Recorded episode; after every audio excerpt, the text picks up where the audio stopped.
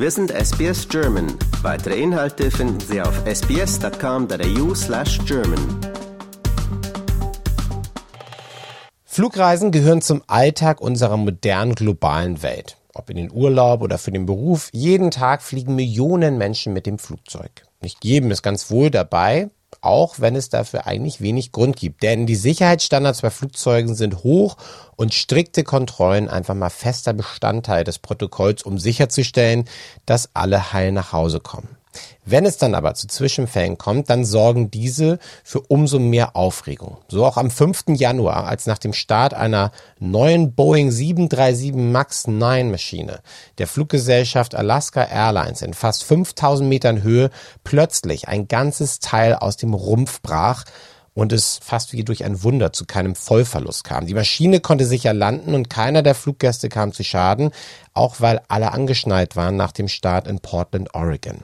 Für Boeing ist dies auch nicht der erste Vertrauensverlust im Zusammenhang mit ihren neueren 737 Flugzeugen. Alaska Airlines kündigte jetzt auch an, selbst Kontrolleure in das Werk schicken zu wollen, um weitere für die Fluggesellschaft vorgesehene Flugzeuge überprüfen zu können. Bis alle Details bekannt sind, wird es auch noch eine ganze Weile dauern. Aber wie kann es zu einem solchen Zwischenfall generell kommen? Ich spreche mit Lasse Krutschina. Er ist Flugzeugbauingenieur und arbeitet im Bereich der Flugsicherheit. Vielen Dank, dass du dir Zeit genommen hast. Lasse, weiß man denn schon mehr darüber, wie es passieren konnte, dass ein ganzes Stück vom Rumpf aus einem Flugzeug brechen kann? Aus einem neuen Flugzeug auch noch dazu. Mhm. Ja, also einige Fakten sind bereits bekannt, aber bis endgültig geklärt ist, was alles zum Unfall beigetragen hat, sind noch weitere Untersuchungen notwendig. Klar ist, dass sich während des Steigflugs ein sogenannter Door-Plug gelöst hat und ein großes Loch im Rumpf hinterlassen hat. Ja, wie du gesagt hast, glücklicherweise konnte das Flugzeug ansonsten unbeschadet landen und auch der Plug wurde gefunden. Das Flugzeug, der Plug und die Aufzeichnungen bei Alaska Airlines, bei Boeing und bei den Zulieferern werden jetzt von der amerikanischen Untersuchungsbehörde NTSB geprüft. Deren erster vorläufiger Report wird voraussichtlich in einigen Wochen veröffentlicht, aber aktuell ist davon auszugehen, dass Sicherungsbolzen, die diesen Plug fixieren, gefehlt haben. Okay, wie muss man sich einen solchen Plug oder auf Deutsch Stöpsel vorstellen? Ähm, also wie soll sichergestellt werden, dass so etwas normalerweise nicht passiert und dieser dann einfach aus dem Rumpf rausbricht oder rausfällt? Ja, also dieser Plug kann anstelle von einer Notausgangstür eingebaut werden. Alle Flugzeuge müssen ja über ausreichend Notausgänge verfügen, damit im Notfall die Passagiere schnell raus können. Die Anzahl, Größe und Position dieser Notausgänge richtet sich in erster Linie nach der Anzahl der Passagiersitze. Die 737 MAX 9 äh, kann bis zu 220 Passagiere transportieren. Allerdings hat Alaska eine etwas andere Kabinenaufteilung und nimmt maximal nur knapp 180 Passagiere mit. Dadurch haben sie hinterm Flügel zwei Notausgänge, die sie nicht brauchen. Und an dieser Stelle sind dann eben diese Plugs installiert. Damit wird ein bisschen Gewicht gespart und im Inneren sieht die Kabine schöner aus, wenn man einfach nur die Kabinenverkleidung sieht. Die Plugs sind an mehreren Stellen mit dem Türrahmen verbunden und insgesamt vier Bolzen sorgen dafür, dass sich diese Plugs nicht bewegen können. Okay, ist es denn üblich, dass solche, ich sag mal, versteckten Ausgänge in Flugzeugen überhaupt verbaut werden? Ja, also neu ist das nicht. Die Option der Plugs gab es auch schon beim Vorgängermodell 737-900ER aber als versteckten Ausgang würde ich sie jetzt nicht bezeichnen. Also man sieht sie zwar von innen nicht, äh, insofern sind sie schon versteckt, aber ein Ausgang sind sie eigentlich nicht. Also um sie zu öffnen, muss man erst die Kabinenverkleidung entfernen und äh, dann die Sicherungsbolzen und dann müsste man die Tür oder den Plug noch anheben, äh, damit man überhaupt nach außen bewegen kann. Also das sind Arbeiten, die allenfalls alle paar Jahre äh, bei einer Wartung stattfinden. Okay. Ähm, United Airlines und äh, Alaska Airlines, die haben nach diesem Zwischenfall an mehreren Maschinen lose Bolzen entdeckt. Wie kann so etwas unentdeckt bleiben, wo Flugzeuge doch regelmäßig ähm, wirklich auch rigoros äh, überprüft werden? Ja, das ist eine gute Frage. Also wie gesagt, sind die Plugs und die Bolzen ja nicht leicht zugänglich und werden allenfalls alle paar Jahre im Rahmen von größeren Inspektionen untersucht. Allerdings wurden die Unglücksmaschinen, äh, wurde die Un mal. Mhm. Allerdings wurde die Unglücksmaschine ja erst vor wenigen Monaten von Boeing ausgeliefert, so dass es wahrscheinlicher ist, dass der Fehler dort oder beim Zulieferer Spirit Aerosystems passiert ist. Und zu den gefundenen losen Bolzen gibt es bisher auch noch keine ausführlichen öffentlichen Informationen. Also soweit ich weiß, steht noch nicht einmal fest, dass es die Bolzen waren, die den Plug sichern. Allerdings sollten sich ja nirgendwo im Flugzeug lose Bolzen finden lassen. Nee, nee, nee, Da nee. die Maschinen alle noch sehr neu sind, könnte es ein umfangreicheres Qualitätsproblem bei Boeing geben. Die Aufsichtsbehörde FAA hat eine Untersuchung gegen Boeing deswegen jetzt auch eingeleitet, um festzustellen, ob die Flugzeuge dort von der, vor der Auslieferung überhaupt ausreichend überprüft werden. Ja, und damit sprichst du natürlich auch einen wichtigen Punkt an. Boeing ist ja nicht zum ersten Mal in die Schlagzeilen geraten. Ähm, die 737 MAX-Reihe, die wird ja von einigen Beobachtern auch als wirkliches Desaster bezeichnet. Es gab bereits zwei tragische Abstürze, Vollverluste. Ähm, jetzt dieser Vorfall, der auch ja tragischer hätte enden können. Ähm, ich habe irgendwo gelesen, zum Glück befand sich das Flugzeug auch im Steigflug ähm, zu, zu, dem, zu dem Zeitpunkt, als dieser Plug rausgebrochen ist. Ähm, wird nach so einem Zwischenfall jetzt mit diesem Plug dieser Maschinentyp aus dem Verkehr gezogen? Aktuell stehen alle 737 MAX 9 am Boden, aber dass der Typ komplett aus dem Verkehr gezogen wird, halte ich für eher ausgeschlossen. Also die beiden Abstürze äh, vor einigen Jahren ließen sich ja auf Fehler im Design und im Pilotentraining zurückführen.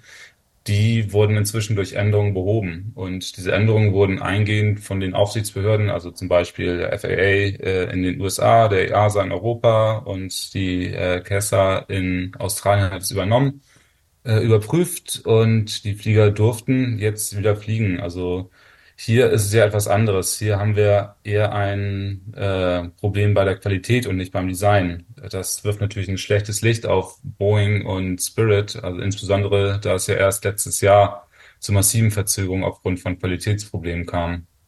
Okay, was ist damals passiert? Damals, äh, es waren mehrere Sachen. Äh, es betraf sowohl die 737 als auch den Dreamliner. Äh, das bekannteste ist, dass am Druckschock des die äh, Kabine nach hinten abschließt, Bohrungen falsch gesetzt wurden. Oh mein Gott, ja, das klingt natürlich alles überhaupt nicht gut und das ist das, was man nicht hören möchte, ähm, weder als Airline, aber natürlich auch nicht als Fluggast. Welche Rolle spielt dabei denn eventuell die- diese Produktion, du hast es schon angesprochen, mit Zulieferern, Produktion aus Komponenten diverser externer Zulieferer? Also bei Autos, da kennt man das ja schon wirklich lange, allerdings sind die Sicherheitsstandards bei Flugzeugen ja vermutlich deutlich strenger. Ja, na klar, also aufgrund der Gefährlichkeit von Produktions- und Wartungsfehlern in der Luftfahrt sind natürlich auch die Qualitätskontrollen sehr streng. Es gibt also für praktisch jede Arbeit genaue Anweisungen, die Schritt für Schritt befolgt werden müssen und deren Einhaltung bestätigt wird. Das sollte eigentlich ausreichen, um Fehler äh, wie fehlende oder falsch installierte Bolzen in der Produktion und Wartung weitestgehend auszuschließen. Warum das System jetzt hier versagt hat, ist ja äh, eine gute Frage und Gegenstand der Untersuchung des NTSB.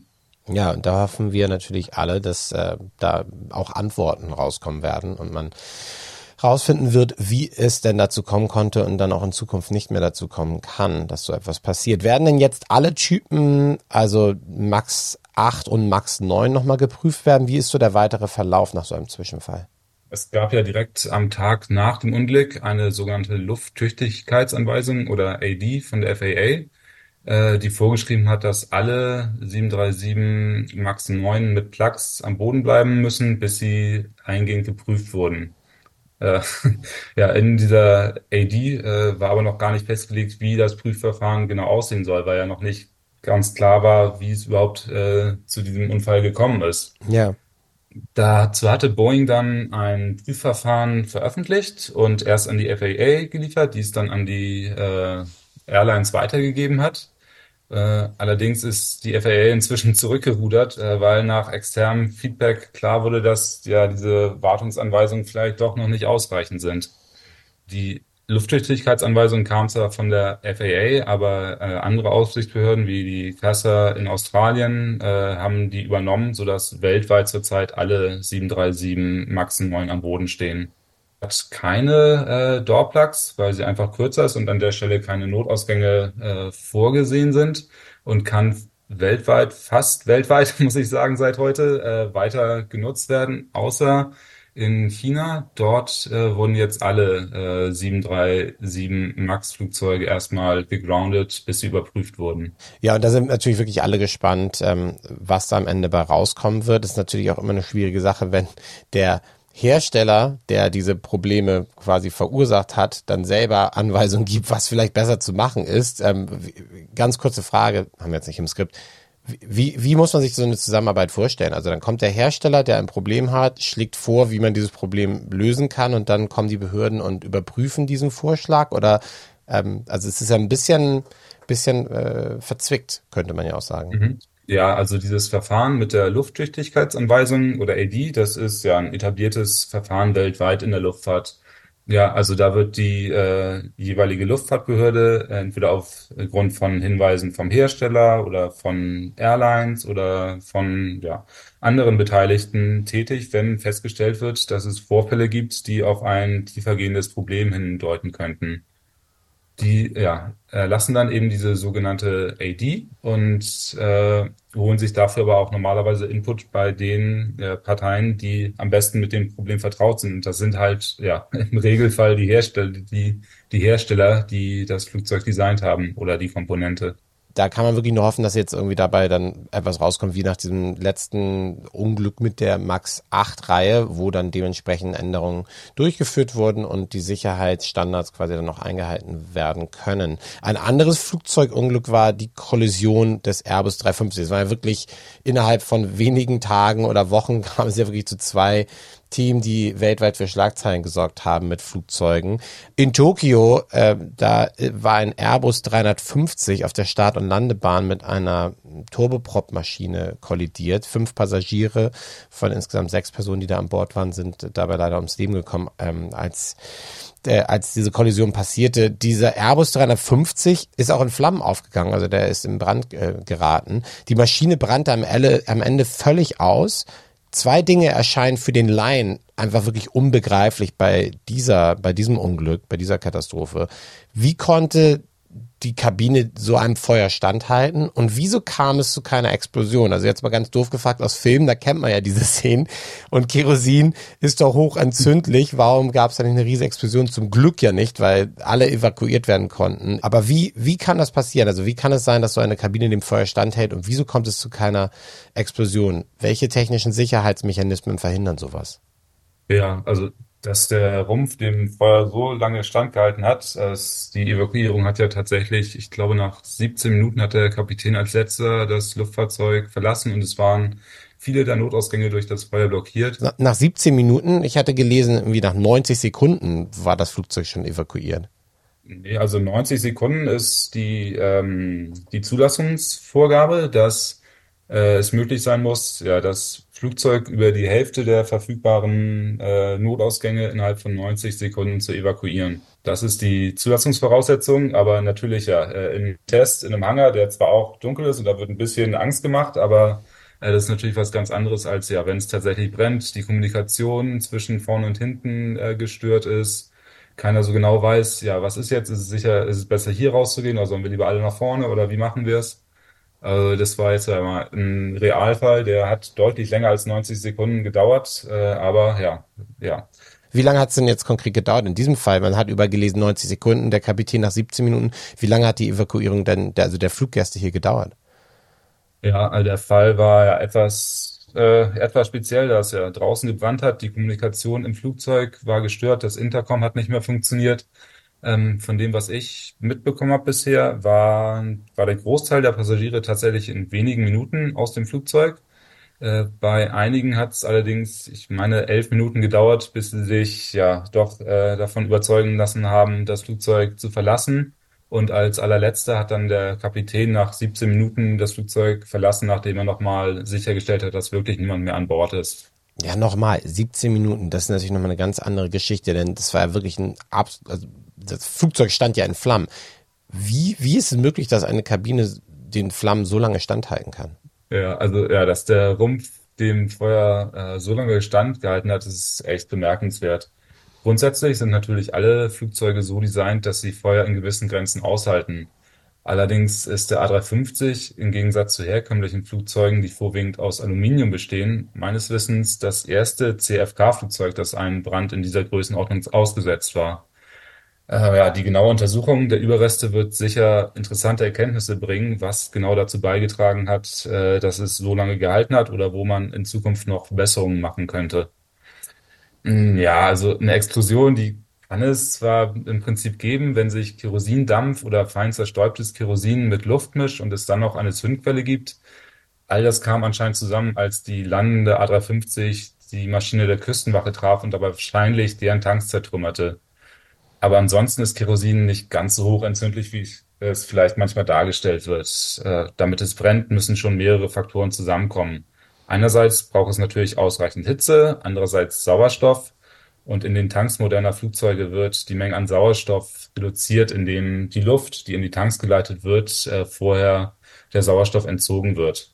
Also in den Tanks der A350 war bei der Landung neben dem restlichen Kerosin wahrscheinlich vor allem Stickstoff äh, und daher ist das Kerosin im Tank relativ sicher, solange der Tank intakt ist.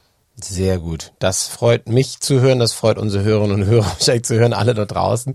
Und äh, ich, ich würde jetzt einfach davon ausgehen, dass dein Fazit ist, trotz dieser ganzen Zwischenfälle muss man sich nicht zu viele Sorgen machen, mit dem Flugzeug zu reisen. Oder geht dir das anders nach solchen Zwischenfällen? Nein, natürlich. Also das Flugzeug ist nach wie vor die ja, sicherste Variante des Reisens. Äh, und es gibt ja nicht umsonst äh, diese ja umfangreichen Sicherheits- und Untersuchungsmechanismen, die jetzt wieder in Gang gesetzt sind, weil ja das Ziel der ganzen Untersuchung, die jetzt angetreten wurde, ist ja nicht nur herauszufinden, warum es schiefgegangen sind, sondern das Ganze geht ja einen Schritt weiter. Das Ziel ist ganz klar, äh, dass so etwas oder ähnlich gelagerte Fälle nicht noch einmal auftreten können. Also die äh, Untersuchungsbehörden haben ganz klar den Auftrag, nicht Schuldige zu benennen, sondern Verbesserungsvorschläge zu machen. Deswegen ja, gehe ich davon aus, dass ja, äh, wir wirklich Glück hatten, dass bei äh, diesen beiden Unfällen nicht mehr passiert ist, aber es wird auch dazu beitragen, dass die äh, Luftfahrt in Zukunft noch sicherer wird.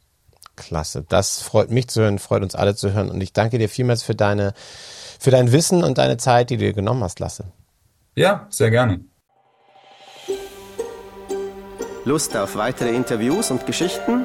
Uns gibt's auf allen großen Podcast-Plattformen wie Apple, Google und Spotify.